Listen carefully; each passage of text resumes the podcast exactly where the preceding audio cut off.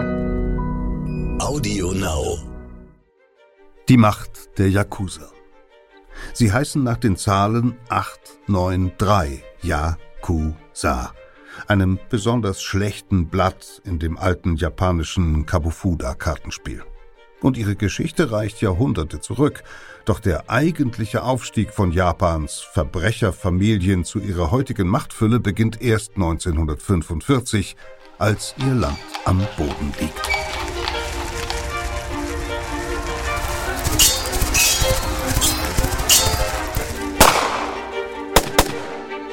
Verbrechende Vergangenheit.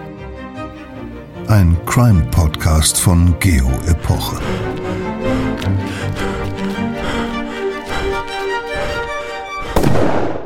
Hallo, herzlich willkommen bei Verbrechen der Vergangenheit. Mein Name ist Insa Bethke, ich bin Redakteurin bei Geopoche und ich freue mich sehr, dass Sie wieder oder auch zum ersten Mal dabei sind. In diesem Podcast schildern wir nicht nur spannende historische Kriminalfälle, sondern wir nehmen Sie mit auf eine Reise zu den Schauplätzen der Verbrechen und tauchen dabei tief ein in die Zeit, in der sie sich jeweils zutrugen. Das ist überhaupt übrigens die Spezialität von Geopoche. Daher an dieser Stelle nochmal der Hinweis, dass Sie als Hörerinnen und Hörer die Möglichkeit haben, kostenlos ein E-Book zum Thema Verbrechen zu bestellen. Schauen Sie mal in die Shownotes zu dieser Folge. Dort finden Sie den entsprechenden Link und auch Infos, wie Sie die neue Ausgabe Geoepoche Verbrechen vergünstigt bestellen können. In der Vergangenheit hat das organisierte Verbrechen, um das es hier ja schon häufiger und auch in dieser Folge geht, ganze Städte und Staaten tief geprägt. Es hat viele Gesichter, aber ein wiederkehrendes Muster ist sicher, dass die Banden jenseits von Recht und Gesetz agieren und sich oft inmitten der Gesellschaft kriminelle Parallelwelten erschaffen.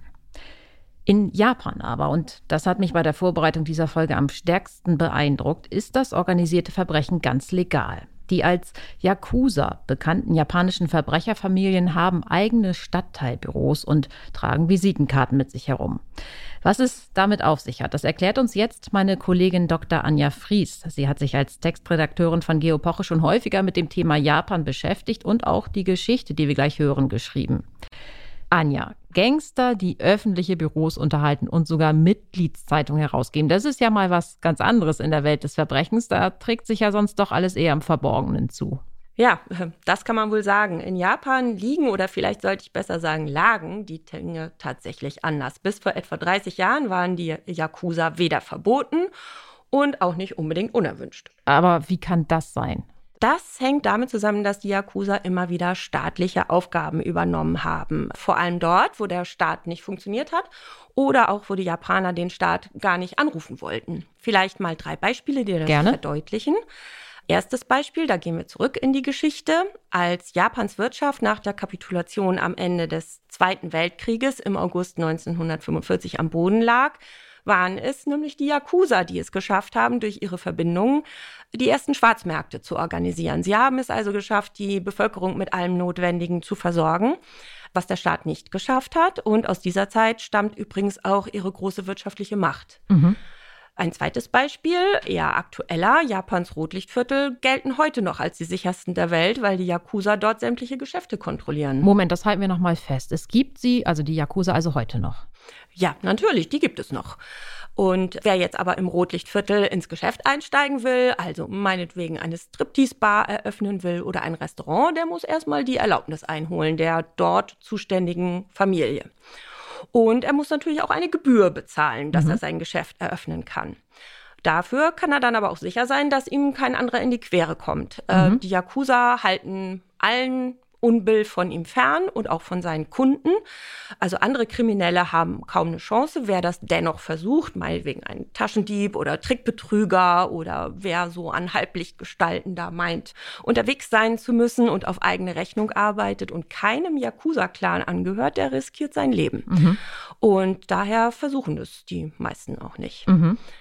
Das dritte Beispiel, da kommen wir in die ganz private Welt der Japaner, zum Beispiel bei Nachbarschaftsstreitigkeiten oder Autounfällen, wo Schadenersatz gefordert wird.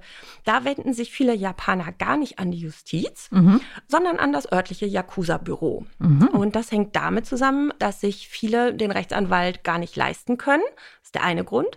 Das andere ist aber, man möchte Dinge lieber im Privaten regeln. Hängt mit dem Harmoniestreben der Japaner zusammen, weil sie lieber sich privat als öffentlich vor Gericht einigen. Mhm. Und der Yakuza im Büro, der funktioniert sozusagen als Schlichter. Und der sorgt dann auch dafür, dass der Kompromiss eingehalten wird, den man ausgehandelt hat. Das ist ja für den Staat sehr praktisch, denn das muss ja die Gerichte wirklich ungemein entlasten, wenn man mal daran denkt, wie das bei uns ist. Also wie viel Nachbarschaftsstreitereien um zu hohe Bäume oder äh, falsch gebaute Gartenzäune bei uns die Justiz beschäftigen. Ganz genau. Man profitiert voneinander. Und da nehmen sozusagen die Japaner für diese Symbiose Mhm. eigentlich von Staat und Verbrechen, nehmen sie eben die Yakuza als eine Art nützliches Übel in Kauf. Anja, erzähl doch mal, wie muss man sich denn so eine Yakuza-Familie vorstellen? Wie funktioniert die? Wie sieht es aus? Eine Yakuza-Familie ist vor allen Dingen eine sehr, sehr traditionelle Familie. Also sie orientiert sich an der alten japanischen Familienordnung. Die sind sehr, sehr stolz auf ihre teils mehr als ein Jahrhundert alte Geschichte. Viele sehen sich sogar in der kulturellen Nachfolge der Samurai, des alten japanischen Kriegeradels. Damit haben sie aber allerdings gar nichts zu tun. Mhm. Historisch betrachtet tauchen die ersten Yakuza auf im frühen 18. Jahrhundert und sie entwickeln sich aus Gruppen von Glücksspielern oder betrügerischen Straßenbanden, die damals an den großen Überlandstraßen, Mhm. die Japan durchzogen und die Hauptstadt Edo, das heutige Tokio, mit dem Umland verbanden. Ich habe ja eben schon gesagt, die sind sehr traditionell organisiert wie die japanische Familie. Der Oyabin ist der Chef, der nimmt sozusagen die Vaterrolle ein Mhm. und die Versorgerrolle.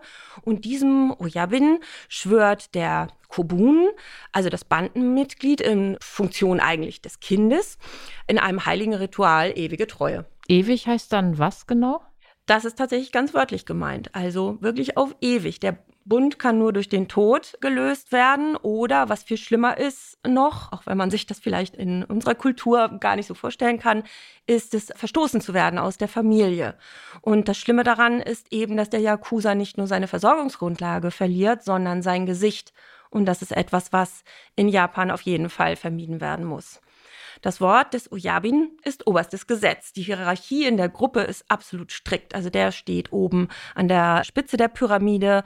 Übrigens auch der Dresscode ist festgelegt. Man erkennt die Yakuza ziemlich gut an den schwarzen Anzügen, Mhm. Sonnenbrillen und weißen Hemden. Also wirklich in so einer Art Gangstermode. Ganz klassisch. Ganz klassisch. Und wenn sie diese Anzüge nicht tragen, kann man sehen, dass viele sehr, sehr kunstvolle Ganzkörpertätowierungen tragen.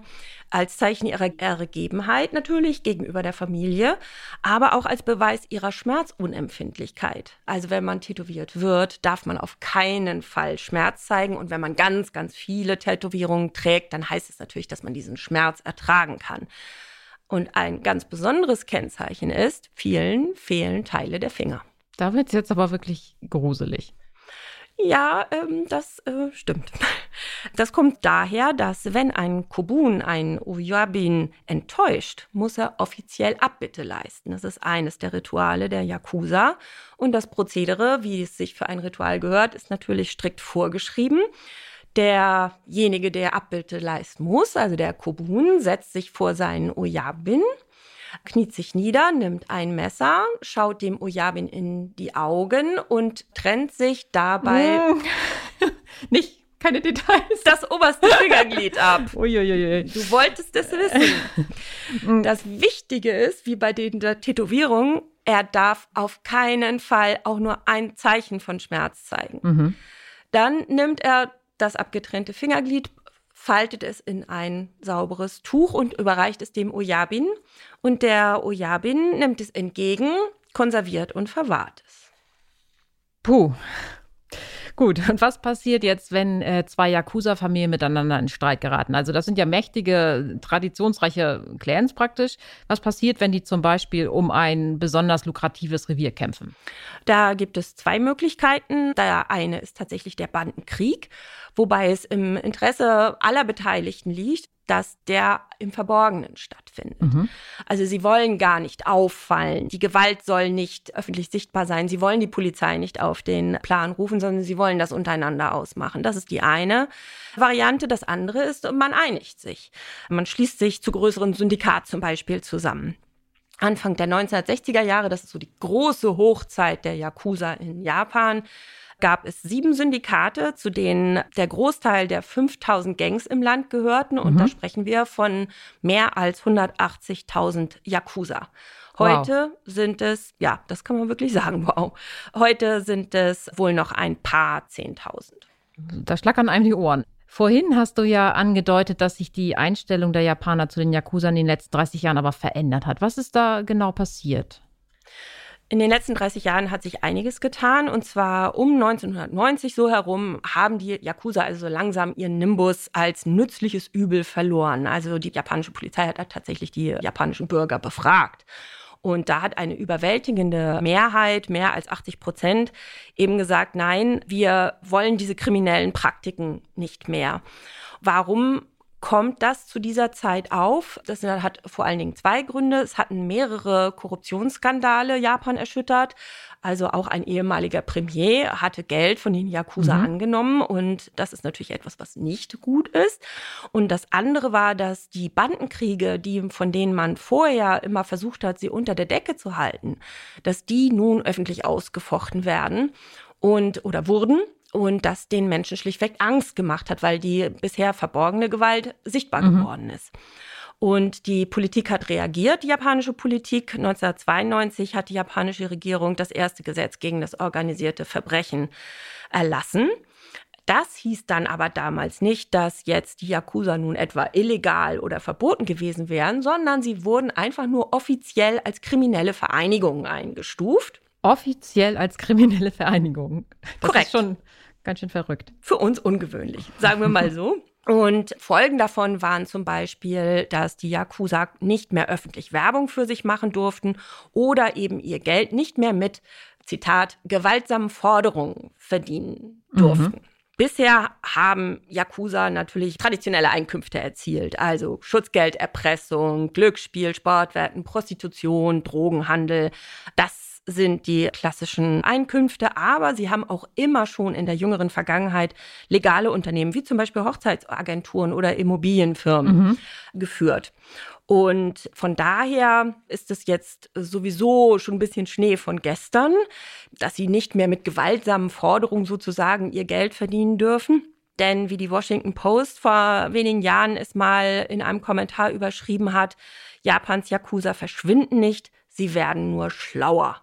Und tatsächlich werden sie auch wieder unsichtbarer. Sie gehen nämlich viel, viel mehr in legale Geschäfte hinein oder agieren eben im Verborgenen. Tatsächlich machen die Familien ihre größten Geschäfte längst auf andere Art und Weise. Und wie oder wo? Zum Beispiel auf dem Aktienmarkt. Das klingt ja eigentlich schon wieder fast langweilig, Aktien. Aber die Geschichte dahinter ist äußerst spannend. Vielen Dank, Anja, für das Gespräch. Jetzt reisen wir in das Jahr 1945, als in Japan die große Stunde der Verbrecherfamilien beginnt. Yakuza. Eine historische Reportage von Anja Fries. Es liest Peter Kämpfe. Die Straßen in Tokios Norden sind leer. Die Männer haben sie abgesperrt. Es ist abends um sechs, als eine Reihe schwarzer Limousinen vorfährt. Niemand soll sehen, wie die Oyaben, die Anführer, den Schrein besuchen. Einer der ihren ist gestorben. Ein Bruder, dem sie an diesem Tag im Februar 2010 die Ehre erweisen. Die Männer aus den wichtigsten Yakuza-Familien der Region. Auch an diesem Abend im Schrein ist alles Hierarchie wird alles bestimmt von Alter und Rang. Kleinste Gesten zeigen die Unterschiede an. Ein leicht gesenktes Haupt, fast unmerkliche Regungen im Gesicht, Lautstärke und Betonung der Wörter, Körpersprache. Während sich die Bosse voller Demut vor dem Toten verbeugen, stehen ihre Gefolgsleute draußen und grüßen jeden Gast, darunter auch die Jüngsten. Sie werden erst nach und nach aufsteigen. Erst wenn sie die Geschäfte der Yakuza von Grund auf gelernt haben. Japans Stunde Null schlägt am 15. August 1945. Hiroshima und Nagasaki sind ausgelöscht.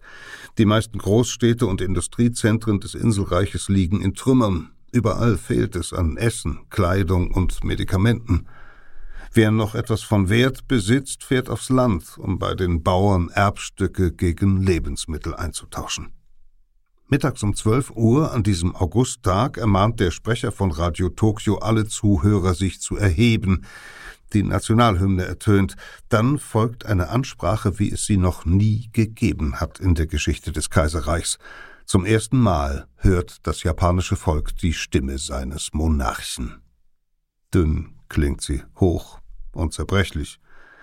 Die Sprache ist formelhaft, Japan kapituliert vor den Siegermächten des Zweiten Weltkrieges. Viele Menschen brechen in Tränen aus.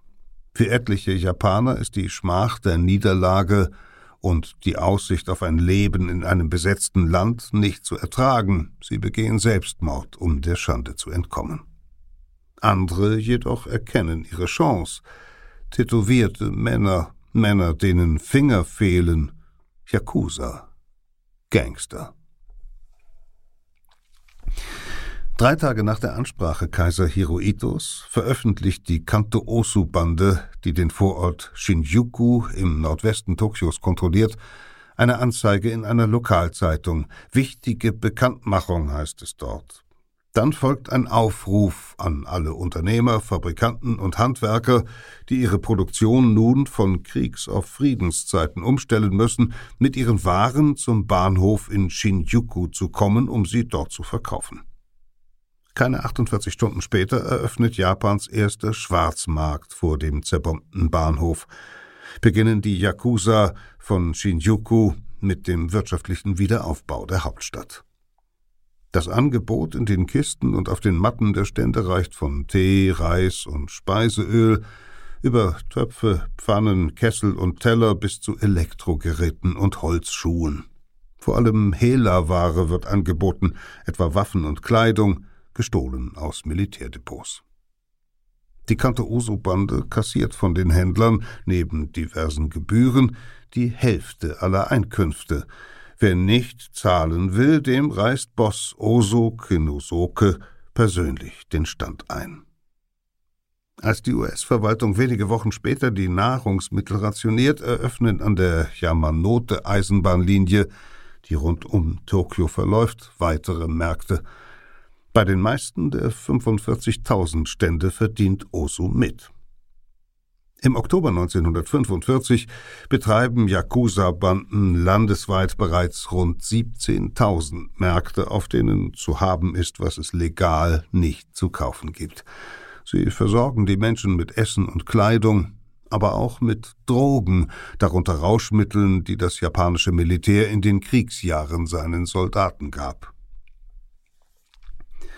Yakuza-Bosse, die während der Zeit des imperialistischen japanischen Staates mit der Ausbeutung von ausländischen Zwangsarbeitern im Transport-, Produktions- und Baugewerbe Geld verdient hatten, bieten ihre Dienste nun den Amerikanern an.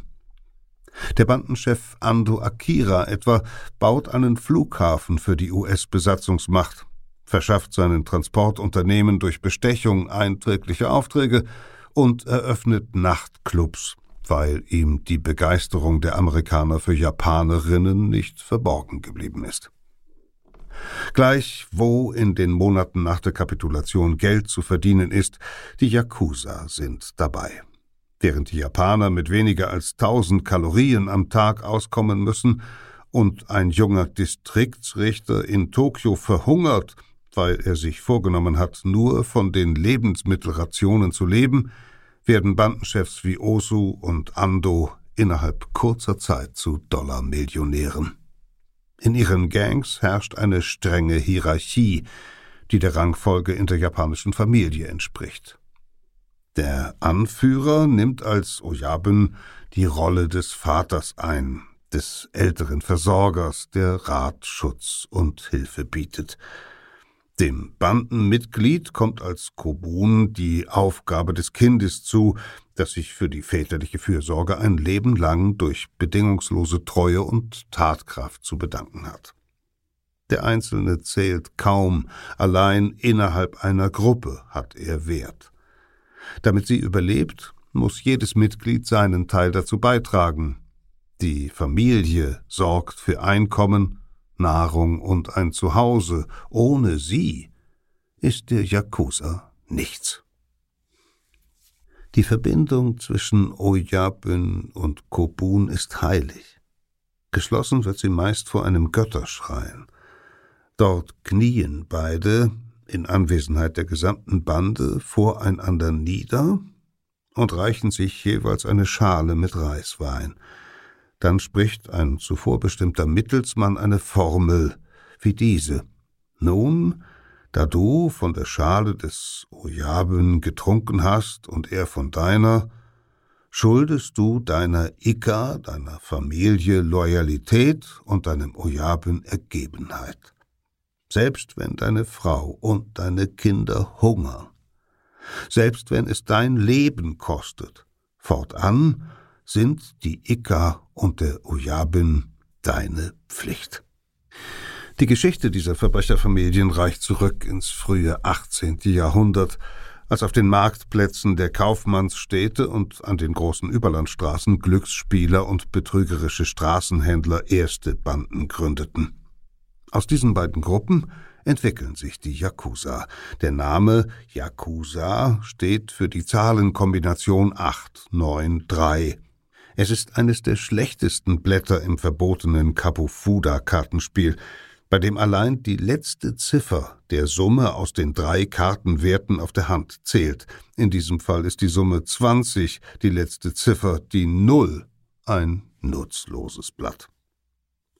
Als Bezeichnung für die Nutzlosen der Gesellschaft geht der Name Yakuza zuerst auf die Spieler über, bald übernehmen ihn auch die Straßenhändler. Beide Verbrecherorganisationen zelebrieren die Rolle der Außenseiter, die sich der Schwachen und Unterdrückten annehmen. Die Glücksspielbetreiber und auch die betrügerischen Händler wollen sich abheben von der Masse durch ihren Ehrenkodex, der größte Verschwiegenheit von den Angehörigen der Banden verlangt. Und durch Tätowierungen, denn die Staatsmacht lässt verurteilte Verbrecher mit einfachen Symbolen oder Streifen, meist am Ober- oder Unterarm, auf ewig und für alle sichtbar kennzeichnen. Als es unter Arbeitern wie Lastenträgern oder Tischlern um 1800 Sitte wird, sich den ganzen Körper mit kunstvollen Ornamenten zu schmücken, nutzen die Yakuza die Tätowierungen, um ihre Keinsmale verschwinden zu lassen. Mit einem nadelgespickten Holzstab sticht der Tätowierer den Männern nun vielfarbige Götter, Volkshelden oder Fabeltiere in den Rücken, Blumenranken und Muster auf die Schultern. Es gilt als unehrenhaft Schmerz zu zeigen. Wie für den legendären Kriegeradel der Samurai, auf die sich die Yakuza bis heute beziehen, ist auch für die Gangster das Ertragen von Schmerz, Hunger und Gefangenschaft ein Beweis ihrer Kraft, der gewaltsame Tod im Kampf eine Ehre. Um 1850 sind die meisten der 53 Wegstationen an der Überlandstraße zwischen der Hauptstadt Edo, dem heutigen Tokio, und der alten Kaiserresidenz Kyoto in der Hand lokaler Yakuza-Banden. Sie unterhalten das Glücksspiel, und organisieren vermutlich auch die Prostitution in den Herbergen. Und die rund 500 Kilometer lange Magistrale ist nur eine von fünf großen Straßen, die Japan mit Edo verbinden. Andere Banden kontrollieren das Marktwesen. Sie vermieten die Verkaufsstände an den Tempeln, veranstalten Jahrmärkte und Messen. Kaufleute, die Gebühren und Schutzgeld nicht zahlen wollen, müssen damit rechnen, dass ihre Waren gestohlen, ihre Kunden eingeschüchtert werden, man ihnen Gewalt androht. Die Staatsmacht lässt die Gruppen gewähren, setzt einige Ojaben sogar als Aufseher über die Marktgeschäfte ein, denn so herrscht Ordnung in der Gesellschaft. Doch dann, im Juli 1853, laufen US-Kriegsschiffe in die Bucht von Edo ein. Washington verlangt die Aufnahme von Handelsbeziehungen. Japan ist militärisch unterlegen und muss seine Tore öffnen. Bald darauf bauen japanische Reformer an der Seite des Kaisers das Land innerhalb weniger Jahrzehnte von einem rückständigen Feudalstaat in eine Wirtschaftsmacht nach westlichem Vorbild um, mit Eisenbahnen, Telegrafenleitungen, Fabriken, Schulpflicht, Militärakademie, neuer Verfassung, Parlament und Mehrparteiensystem. Auch die Yakuza profitieren vom Aufschwung. Sie organisieren die Arbeiter auf den Großbaustellen und in den Häfen, rekrutieren Hilfskräfte und vermitteln sie gegen Gebühr weiter. Kaum einer der 50.000 Rikscha-Fahrer etwa, die um 1900 Tokios Straßen bevölkern, arbeitet nur auf eigene Rechnung. Viele Gangs gründen legale Firmen als Fassaden für ihre kriminellen Geschäfte wie das Glücksspiel. Das Schweigen der Polizei erkaufen sie sich. Ihre Kontakte zu den örtlichen Behörden beruhen auf dem Prinzip der Gegenseitigkeit, denn obwohl die Yakuza ihre Leiharbeiter bis aufs letzte ausbeuten, bleiben sie unbehelligt, weil sie durch ihre strenge Geschäftsführung für ruhige Verhältnisse sorgen. Solange die Banden die öffentliche Ordnung nicht stören, etwa durch Revierkämpfe, lässt der Staat sie in Ruhe. In diesen Jahrzehnten, in denen das Land langsam aufrückt in die Riege der Großmächte, verstärken sich Stimmen im Inselreich, die eine Besinnung auf Japans Traditionen fordern. Diesen Männern, vor allem rechtsradikale Ultranationalisten sowie Angehörige des Militärs, sind alle westlichen Werte verhasst. Die Yakuza verbindet viel mit den militanten Gruppen der Ultranationalisten, die eine Alleinregierung des Kaisers und die Expansion Japans fordern, sowie eine Rückkehr zur alten, strikten Hierarchie der japanischen Gesellschaft. So nah stehen sich Ultranationalisten und Yakuza, dass ihre Gruppen zunehmend kaum mehr voneinander zu unterscheiden sind. Und nach ersten militärischen Erfolgen teilen immer mehr Japaner die Vision von einem Asien unter der Vorherrschaft ihres Landes. In einem Krieg mit China 1894-95 gewinnt Japan die Insel Taiwan, im Konflikt mit Russland 1905 den Süden der Mandschurei, fünf Jahre später annektiert es Korea. Das politische Klima verschärft sich. Linke und rechte Kräfte ringen in Tokio um die Macht. Der Funke der Oktoberrevolution, in deren Verlauf die Bolschewiki 1917 den Zaren gestürzt haben, droht, so fürchten die Konservativen, überzuspringen. Arbeiter organisieren sich in Gewerkschaften. Studentenproteste nehmen zu. In den 1930er Jahren werden ein liberaler Premierminister sowie ein Finanzminister von Offizieren ermordet. Ultranationalisten und Militär übernehmen die Führung des Landes. 1931 erobern japanische Soldaten die gesamte Mandschurei. 1937 beginnen sie erneut Krieg gegen China. Für manche Yakuza bedeutet die japanische Vorherrschaft über Korea, die Mandschurei und Teile Chinas neue Einnahmequellen. Sie pressen Rohstoffe aus den besetzten Gebieten, bauen das japanische Opiummonopol in Asien mit auf und fördern den Drogenkonsum unter den Chinesen, um jegliche Opposition niederzuhalten. Im Dezember 1941 attackieren japanische Kampfpiloten den amerikanischen Flottenstützpunkt Pearl Harbor. Japan erobert in der Folge weite Teile Südostasiens. Nun errichten die Baufirmen der Yakuza in Japan Flugfelder, unterirdische Fabriken und Tunnel, nicht ohne die verantwortlichen Stellen mit Geschenken für die erteilten Aufträge zu entlohnen, wie es seit alters her Sitte ist. Yakuza beaufsichtigen Kriegsgefangenenlager und koreanische Zwangsarbeiter in den Kohleminen. In Tokio treiben Banden im Auftrag der Stadtverwaltung Gemeindesteuern ein, sind für Preisregulierung und den Vertrieb von Waren verantwortlich. Erst der Abwurf der beiden US-Atombomben über Hiroshima und Nagasaki und die Kriegserklärung der UdSSR gegen Japan zwingen das Kaiserreich und sein Militär in die Knie. Der Traum vom japanischen Weltreich ist gescheitert. Yubitsume, Abbitte. Ist ein Kobun ungehorsam gewesen oder feige? muss er durch ein Opfer um Vergebung bitten. Er kommt zu seinem Oyaben, setzt sich vor ihm hin, blickt ihn an, dann trennt er sich mit einem Messer das oberste Glied eines Fingers ab. Keine Regung spiegelt sich in seinem Gesicht. Das Ritual verlangt Würde. Er nimmt das Fingerglied und faltet es in ein Tuch. Das Bündel reicht er hinüber, um zu zeigen, dass er es ernst meint mit seiner Reue. Der Boss lässt das Fingerglied in einem mit Spiritus gefüllten Glas einlegen und beschriften. Er wird es aufbewahren, wie die anderen.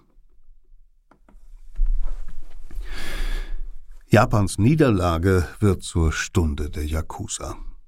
Binnen zwei Jahren vereint allein der Schwarzmarktkönig Osu Kinosuke gut 200 Oyaben mit fast 27.000 Gefolgsleuten in seiner Straßenhändler-Gewerkschaft, wie er den Zusammenschluss nennt. Er sitzt in Tokios Handelskammer und kandidiert, wenn auch erfolglos, für das japanische Parlament. Auch andere Gangsterbosse unterhalten enge Kontakte zu Politikern und werden im Gegenzug von ihnen gedeckt, weil ihre Leiharbeiter und Konstruktionsfirmen den Wiederaufbau des Landes voranbringen. Bei einer Erhebung der US-Besatzungsregierung im Herbst 1947 stellen die Amerikaner fest, dass fast ein Fünftel aller 14 Millionen Arbeiter und Angestellten Japans im Oyaben-Kobun-System organisiert sind. Zwar zählen dazu auch völlig normale Beschäftigungsverhältnisse jenseits des organisierten Verbrechens, aber ein nicht unwesentlicher Teil entfällt auf die einzelnen Yakuza-Gruppen und deren Firmen. Ein hoher Offizier der US-Besatzungstruppen fasst die Lage so zusammen. Banden und einflussreiche Gangster bildeten in Japan ein gewaltiges Untergrundnetzwerk, das vom kleinsten Bauerndorf bis in höchste Regierungskreise reicht. Zwei Jahre nach der Kapitulation hat das organisierte Verbrechen den Arbeitsmarkt und die Politik ebenso durchsetzt wie Handel und Güterverkehr.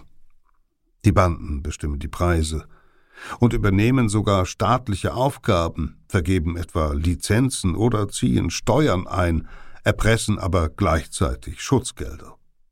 Trotzdem lassen die Amerikaner die Yakuza gewähren, denn im nun einsetzenden Kalten Krieg haben Besatzungsregierung, organisiertes Verbrechen und ultranationale Gruppen einen gemeinsamen Feind die Kommunisten. Beunruhigt verfolgen alle, wie Japans KP ihre Mitgliederzahl von 8000 im Jahr 1946 auf 100.000 drei Jahre später steigert. Auch die Gewerkschaften haben starken Zulauf. Eine Aufforderung zum Kampf gegen die Kommunisten brauchen die Banden nicht, schon aus Eigeninteresse als Unternehmer gehen sie mit Gewalt gegen die Vertreter der Arbeitersache vor dem Vorsitzenden einer landesweiten Gewerkschaft, der für Japans KP im Parlament sitzt, zerschneiden zwei Yakuza mit einem Dolch die Stirn, als er sich weigert, einen für Februar 1947 geplanten Generalstreik abzusagen. Der 1950 ausbrechende Koreakrieg forciert eine Kehrtwende in der Japanpolitik der US-Regierung. Das Inselreich, das eigentlich entmilitarisiert werden sollte, wird nun zum Bollwerk gegen die vermeintliche kommunistische Bedrohung Asiens ausgebaut. 1952 entlassen die USA das Land in die Eigenständigkeit. Japan ist fortan wieder ein souveräner Staat. Das Engagement der US-Geheimdienste aber bleibt hoch. Ab 1955 zahlt die CIA heimlich Millionen Dollar an die liberal-demokratische Partei, die LDP, die die Regierung stellt, um die Rechtskonservativen gegen die linke Opposition zu stärken. Ein anhaltender Wirtschaftsboom lässt die Schwarzmärkte verschwinden, und so steigen die Yakuza schon bald in die Vergnügungsindustrie ein.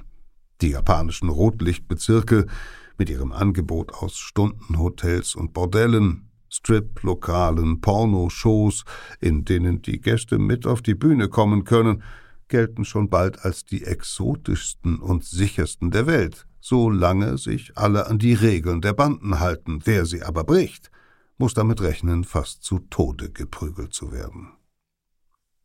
Als ein Gesetz 1958 die Prostitution verbietet, übernimmt das organisierte Verbrechen das gesamte Geschäft. In Tokio und anderen Metropolen Japans schließen sich die Gangs zu immer größeren Organisationen zusammen, die Japan nun untereinander aufteilen. Nach und nach setzen sich einige wenige Oyaben an die Spitze. Die Bosse herrschen über eigene Gemeinwesen mit fest definierten Grenzen. Ihre Gesetze regeln das Zusammenleben in der Gruppe, sie allein entscheiden über die Bestrafung ihrer Mitglieder. Die Kämpfe um die lukrativsten Bezirke tragen die Ojabin in Verhandlungen aus oder in stillen Bandenkriegen, die nur unter den beteiligten Yakuza Todesopfer fordern. So wächst beispielsweise die Yamaguchi-Bande aus Kobe, die im Oktober 1946 aus einem Oyabin und 25 Kobun bestand, bis 1969 auf ein Syndikat von mehr als 340 Banden mit rund 10.000 Mitgliedern an, das ein Chef regiert, wie einst ein Feudalherr seine Vasallen. Wenige Wege nur führen heraus aus der Verbrecherfamilie. Der Tod oder die Verstoßung, die schlimmste aller Strafen. Denn in einem solchen Fall verliert der Yakuza nicht nur sein Einkommen, sondern auch sein Gesicht, sein Ansehen, seine Autorität. Ehrenvoll kann er sich dieser Strafe nur durch den rituellen Selbstmord entziehen, niemals aber dürfen Harmonie und Rangordnung in der Gruppe gestört werden. Zu Beginn der 1960er Jahre existieren in Japan mehr als 5000 Gangs mit insgesamt gut 180.000 Mitgliedern, von denen der Großteil in sieben Syndikaten zusammengeschlossen ist. Zudem gibt es eine unbekannte Zahl Krimineller etwa Taschendiebe oder Drogendealer, die keine Yakuza sind. Aber ein Mann denkt noch weiter, über die Grenzen der Syndikate hinaus. Einer, der an einem Dachverband aller Banden arbeitet, obwohl er selbst nicht aus den Reihen der Yakuza stammt. Es ist einer jener Männer, die die Japaner als Kuromaku bezeichnen, als Strippenzieher hinter dem schwarzen Vorhang, wie er zur Bühne des traditionellen Kabuki-Theaters gehört. Vermittler zwischen den Welten des organisierten Verbrechens, der Wirtschaft und der Politik. Kein Kuromaku bestimmt die Geschicke der Yakuza in den 1950er und 1960er Jahren so sehr wie der Unternehmer Kodama Yoshio. Sein Leben ist eine Geschichte des Geldes und der Gewalt. Aus Not wird der 1911 geborene Kodama im Alter von acht Jahren zu einer Familie in Korea gegeben. Vier Jahre später lebt der inzwischen verwaiste Junge als Arbeitssklave in einer Eisengießerei. Erst als 15-Jähriger kehrt er nach Japan zurück. In Korea zum Fremdenhasser geworden, schließt er sich in Tokio den Rechtsradikalen an, die bald sein Organisationstalent erkennen. Weil ihm die etablierten Gruppen nicht radikal genug sind, gründet er im Alter von 21 Jahren die unabhängige Jugendgesellschaft, um alle inneren Feinde Japans auszuschalten, Gewerkschafter, Kommunisten, Sympathisanten der Linken, zu denen Kodama auch alle Minister der Regierung zählt. 1932 scheitert ein Attentatsversuch seiner Gruppe auf den Premier. Kodama wird gefasst und inhaftiert. Als er das Gefängnis nach fünfeinhalb Jahren verlässt, ist seine ultranationalistische Haltung im inzwischen nach rechts gerückten Japan fast schon gesellschaftsfähig. Kodama dient sich als Agent dem Außenministerium an, geht in den japanisch besetzten Teil Chinas, eröffnet einen Tag nach dem Überfall auf Pearl Harbor im Dezember 1941 ein Handelsbüro in Shanghai und beschafft den japanischen See- und Luftstreitkräften von dort aus alles, was sie brauchen. Kodama und seine selbstaufopfernden Jugendlichen, wie er sie nennt, pressen den Chinesen Nahrungsmittel und kriegswichtige Rohstoffe wie Kobalt, Radium, Nickel oder Kupfer zu Niedrigstpreisen ab. Die Waren verkauft er mit großem Profit ans japanische Militär, vermutlich besticht er die Offiziere, die für den Einkauf zuständig sind. Mit dem Gewinn macht Kodama eigene Geschäfte, handelt offenbar mit Drogen, Waffen, Mineralien. Bei Kriegsende ist er Brigadegeneral der japanischen Streitkräfte und verfügt über ein Vermögen von 175 Millionen US-Dollar in Industriediamanten, Platin und Banknoten. Einen großen Teil davon kann er noch vor Kriegsende nach Japan bringen und an einen Vertrauten übergeben, ehe ihn die Amerikaner 1946 als mutmaßlichen Kriegsverbrecher einsperren. Der kleine, kräftig gebaute Mann mit dem grobschlächtigen Gesicht und der entwaffnend sanften Stimme nutzt die Zeit in Haft, um seine Memoiren zu schreiben. Zu Papier bringt er Sätze wie diese.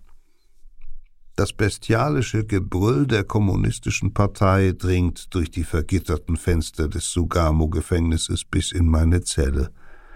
Ich höre den dumpfen Marschtritt tausender von Kommunisten auf dem Weg zur Bolschewisierung Japans. Wer wird ihnen den letzten Kampf liefern?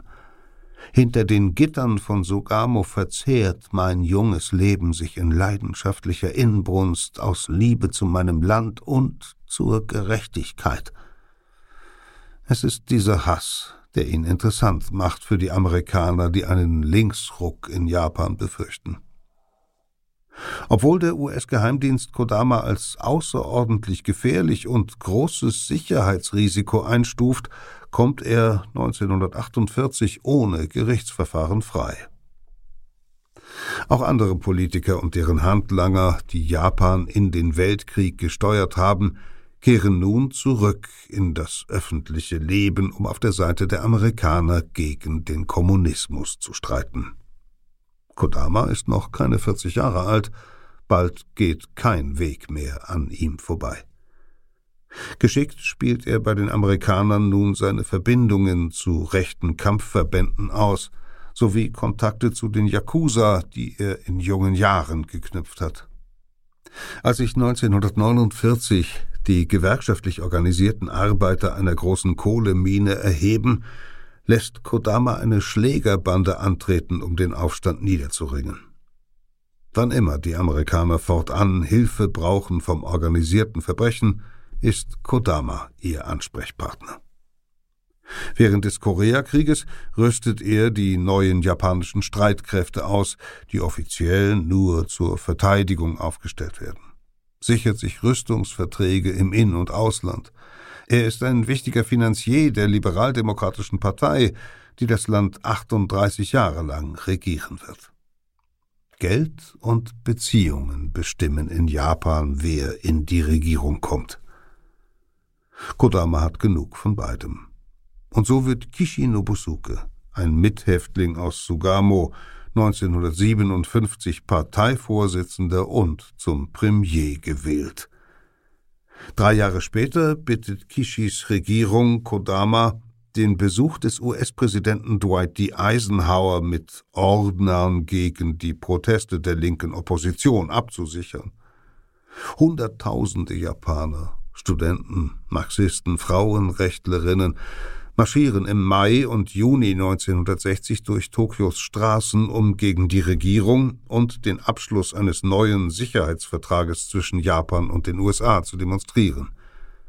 Die Bürgerrechtler fürchten den Einfluss Washingtons, da der Beistandspakt unter anderem vorsieht, dass Japans Regierung bei innenpolitischen Schwierigkeiten US-Truppen zu Hilfe rufen kann. Kodama lässt sich von mehreren Oyabun-Orden erstellen, darunter auch vom einstigen Schwarzmarktkönig Oso Kinosuke. Mitte Juni 1960 verfügt seine private Schutztruppe über 28.000 Yakuza und 10.000 Ultranationale sowie über Hubschrauber, Flugzeuge, Lastkraftwagen, Feldküchen, Erste-Hilfe-Einheiten. Am Abend des 15. Juni 1960, wenige Tage vor dem erwarteten Eisenhower-Besuch, treffen vor dem Parlament in Tokio Zehntausende Demonstranten auf 5000 Polizisten und annähernd 1000 Ordnungskräfte der Yakuza. Kurz nach 17 Uhr fahren zwei Lastwagen der Gangster direkt in die protestierende Menge an einem Eingangstor des Ratsgebäudes. Männer mit Kopf- und Armbinden springen von den Ladeflächen und prügeln die Bürger nieder. Ihre Holzknüppel sind mit Nägeln bewehrt. Am selben Abend stirbt eine Studentin der Universität Tokio bei Kämpfen mit der Polizei. Der Besuch des US-Präsidenten muss abgesagt werden. Kishi übernimmt zwei Tage nach Inkrafttreten des neuen Vertrages die politische Verantwortung und tritt kurz darauf zurück. Die LDP aber bleibt an der Macht, obwohl die Verflechtung der Regierung sowie der Polizei mit dem organisierten Verbrechen offensichtlich geworden ist. Und die Verbindung zu den Yakuza ist keineswegs ehrenrührig. Immer wieder lässt sich etwa der Vizechef der LDP mit Verbrechergrößen fotografieren. Gangster helfen Politikern während der Wahlen als Leibwächter, aber auch als Geld- und Stimmensammler. Zudem sind die Yakuza nicht verboten, im Gegenteil. Die Banden unterhalten Stadtteilbüros, in denen Fotos ihrer Mitglieder aushängen, geben Mitgliedszeitungen heraus, tragen ihr Bandensymbol am Revers, verkünden wichtige Veränderungen in Pressekonferenzen. Viele Bürger rufen bei kleineren Streitigkeiten wie etwa Schadensersatzansprüchen nach einem Autounfall nicht die Justiz zu Hilfe, sondern wenden sich an die Yakuza als Schlichter. Einen Rechtsanwalt können sich die meisten Japaner nicht leisten. Zudem fördert das traditionelle Harmoniestreben im Inselstaat ohnehin, dass sich die Parteien eher privat einigen als in einem Streit vor Gericht. Zwar organisiert die Polizei immer wieder Razzien, aber der Effekt bleibt meist gering. Die Beamten vor Ort wissen um die Verflechtung der Bandenbosse mit führenden Politikern. Manchmal arbeiten die Polizisten deshalb sogar mit den Yakuza zusammen, etwa im Kampf gegen andere Kriminelle. Auch äußerlich verstecken die Yakuza nicht, womit sie ihr Geld verdienen. Sie kopieren die Kleidung der Gangster aus den Hollywood-Filmen. Dunkle Anzüge, weiße Krawatten, Sonnenbrillen. Mit ihren Vermögen kaufen sich die Yakuza in Firmen und Großunternehmen ein. Oder sie greifen als Sokaya an, als Kleinaktionäre, die sich von einem Firmenvorstand dafür bezahlen lassen, dass die Jahreshauptversammlung planmäßig verläuft, etwa indem sie unbequeme Fragensteller vom Aktionärstreffen fernhalten oder einfach überschreien. Oder sie drohen selbst, eine solche Versammlung in ein Fiasko zu verwandeln, um Geld zu erpressen. Auch Kodama beherrscht dieses Spiel mit Aktionärsstimmen und Informationen, das neben den traditionellen Geschäften wie Drogenhandel, Prostitution oder Glücksspiel zur neuen Einnahmequelle der Yakuza wird. Und es gelingt ihm, seinen Dachverband zu verwirklichen. Die sieben mächtigsten Gangs im Raum Tokio schweißt er für einige Zeit zu einer Koalition unter seiner Führung zusammen. Damit verfügt er über so viel Macht wie kaum ein anderer im Land. Doch dann begeht er einen Fehler. Er erkennt nicht, wann er aufhören muss. Wenn Sie kommen, gehört das Lokal Ihnen. Es wird vollständig geräumt. Die Bosse wollen Kaffee trinken, sich in Ruhe besprechen. An umstehenden Tischen sitzen Familienmitglieder in schwarzen Anzügen mit gebügelten Hemden und Krawatten. Draußen stehen tadellos gekleidete Wachen, Sonnenbrillen schützen ihre Augen. Kein Mensch wird sich trauen, diese Barriere zu durchbrechen, es sei denn, ein rivalisierender Bandenchef hat es befohlen. In den späten 1960er Jahren entbrennt zwischen den drei US-Firmen McDonnell Douglas, Boeing und Lockheed ein Flugzeugkrieg um die Märkte der Welt. Bei einem früheren Geschäft hat Kodama bereits erfolgreich in Japan für Lockheed vermittelt und dafür wohl mindestens 1,7 Millionen US-Dollar erhalten. Nun geht es um ein weitaus größeres Geschäft. Die Firma will Großjets im Gesamtwert von einer halben Milliarde Dollar an eine japanische Fluglinie verkaufen und damit McDonnell Douglas zuvorkommen. Von 1969 an zahlt Lockheed rund 12 Millionen US-Dollar an Provisionen und Schmiergeldern, um die Konkurrenz auszustechen. Davon geht mehr als die Hälfte an Kodama, der damit führende Politiker sowie Manager bei der Fluggesellschaft besticht. Ab 1972 erhält Lockheed tatsächlich die erwünschten Aufträge. Vielleicht wäre nichts davon je bekannt geworden.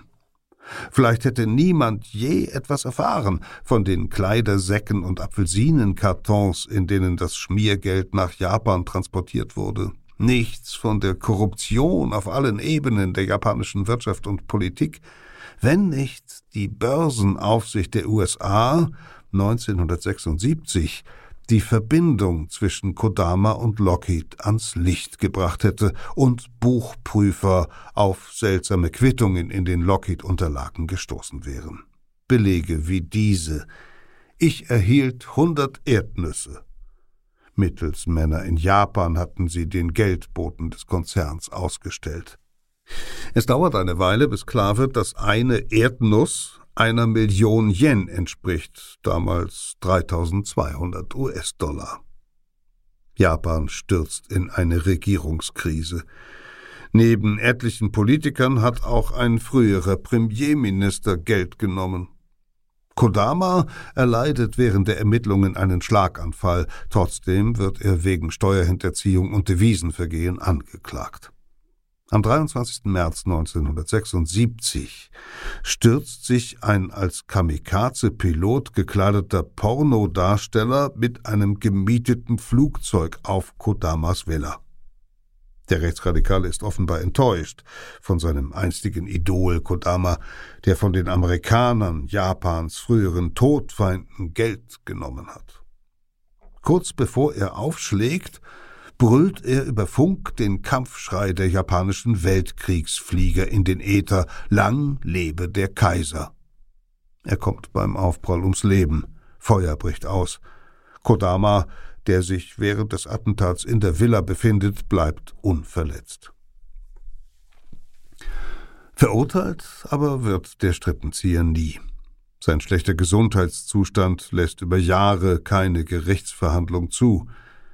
Einem Staatsanwalt, der ihn befragt, sagt er, er habe seine göttliche Strafe dafür erhalten, dass er Geschäfte mit einer Firma gemacht habe, deren Flugzeuge im Krieg gegen Japaner eingesetzt worden seien. Die letzten Monate seines Lebens ist er nicht mehr bei Bewusstsein. Am 17. Januar 1984 stirbt Kodama nach einem weiteren Schlaganfall im Alter von 72 Jahren. Auf seiner Beerdigung verkündet der Boss der Inagawa-Bande, nie wieder wird die Welt einen wie Kodama Yoshio sehen. Dabei bröckelt bereits der Rückhalt der Yakuza in der Bevölkerung. Neu aufflammende und nun offen ausgetragene Bandenkriege machen den Menschen Angst. Im Ringen um die Nachfolge an der Spitze der Yamaguchi-Gumi, des größten Syndikats, treffen die Rivalen innerhalb von fünf Jahren mehr als 300 Mal aufeinander. 25 Yakuza kommen dabei ums Leben, 70 werden verletzt, mehr als 500 festgenommen. Bei einer Umfrage der japanischen Polizei im Jahr 1989 empfinden nur noch 10 Prozent der Befragten die Banden als nützliches Übel. Rund 80 Prozent dagegen sehen in den Gangstern, die ihr Geld nun vor allem als erpresserische Aktionäre, Kreditgeber, Immobilien- und Börsenspekulanten verdienen, Feinde der Gesellschaft. Im Frühjahr 1992 tritt Japans erstes Gesetz gegen das organisierte Verbrechen in Kraft. Wenige Monate später erklären die Behörden die drei größten Syndikate Yamaguchi-gumi, Sumiyoshi Rengo und Ingagawa Kai zu kriminellen Vereinigungen. Damit ist die Mitgliedschaft in einem dieser drei Syndikate aber noch keineswegs verboten. Die Gruppen sind nach wie vor legal. Das Gesetz ermöglicht den Behörden nur, schneller durchzugreifen, wenn die als kriminell eingestuften Yakuza sich nicht an die neuen Regeln halten, die ihnen etwa verbieten, zukünftig noch ihr Geld mit gewaltsamen Forderungen wie Erpressung und Nötigung zu verdienen. Gleichzeitig untersagt das Gesetz den Banden offene Werbung für ihre Dienste an ihren Stadtteilbüros. Schilder an öffentlichen Bädern oder Restaurants verbieten tätowierten Menschen nun den Zutritt. Der Effekt des Gesetzes aber ist gering. Die Yamaguchi-Gumi gibt an ihre assoziierten Banden die Devise aus, vorerst alle sichtbaren Embleme und Türschilder aus den Stadtteilbüros zu entfernen. Um die Justiz zu umgehen, wandeln sich Banden in politische Organisationen oder Privatunternehmen um. Eine Yakuza-Gruppe firmiert fortan gar als religiöse Sekte. Doch ob die Gangs ihr Geld inzwischen legal verdienen oder nach wie vor mit Glücksspiel, Prostitution, Schutzgelderpressung, Drogenhandel oder Sportwetten, ihren Gewinn legen sie alle schon lange in Aktien und Immobilien an. Mitte 2009, 17 Jahre später, kontrollieren die Yakuza nach der Schätzung eines Experten gut 50 an den Börsen von New York und Tokio notierte Unternehmen. Allein in der japanischen Hauptstadt gehören den Banden mindestens tausend weitere Firmen und Geschäfte. Gegen die globale Finanzkrise jedoch, die im Herbst 2008 ausbricht, sind auch die Yakuza nicht gefeit, etliche verlieren ihr Vermögen. Gleichzeitig verschärft Japans Regierung die Gesetze gegen das organisierte Verbrechen. Und so ändern sich im Land der aufgehenden Sonne langsam die Dinge für die 86.000 Yakuza, für die Männer mit der Zahlenkombination 893 im Namen. Peter Kämpfe las Yakuza, eine Geschichte, die in der Mafia-Ausgabe von Geo Epoche erschienen ist. Mehr von Geo Epoche finden Sie am Kiosk oder unter geo-epoche.de. Das Digitalangebot unseres Magazins Geo Epoche Plus bietet Zugang zu mehr als 2000 historischen Reportagen aus der gesamten Menschheitsgeschichte. Und vergessen Sie nicht unsere neuen Angebote zum Thema Verbrechen. Infos dazu finden Sie wie eingangs erwähnt in den Show Notes. Hier geht es demnächst weiter mit der Geschichte eines spektakulären Banküberfalls, der sich 1907 in Russland ereignet und den nicht irgendein Bandit durchzieht, sondern ein wahrhaftiger Jahrhundertverbrecher, der spätere Sowjetdiktator Josef Stalin. Audio Now.